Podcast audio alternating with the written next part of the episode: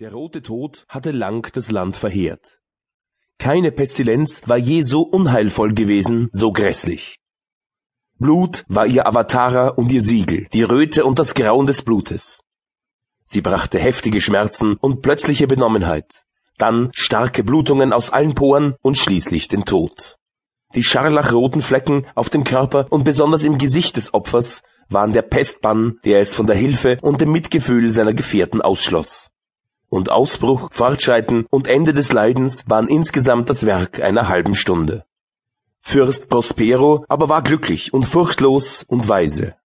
Als sein Land schon halb entvölkert, befahl er tausend gesunde und frohgemute Ritter und Damen seines Hofes zu sich, und mit ihnen zog er sich in die tiefe Abgeschiedenheit eines seiner befestigten Schlösser zurück.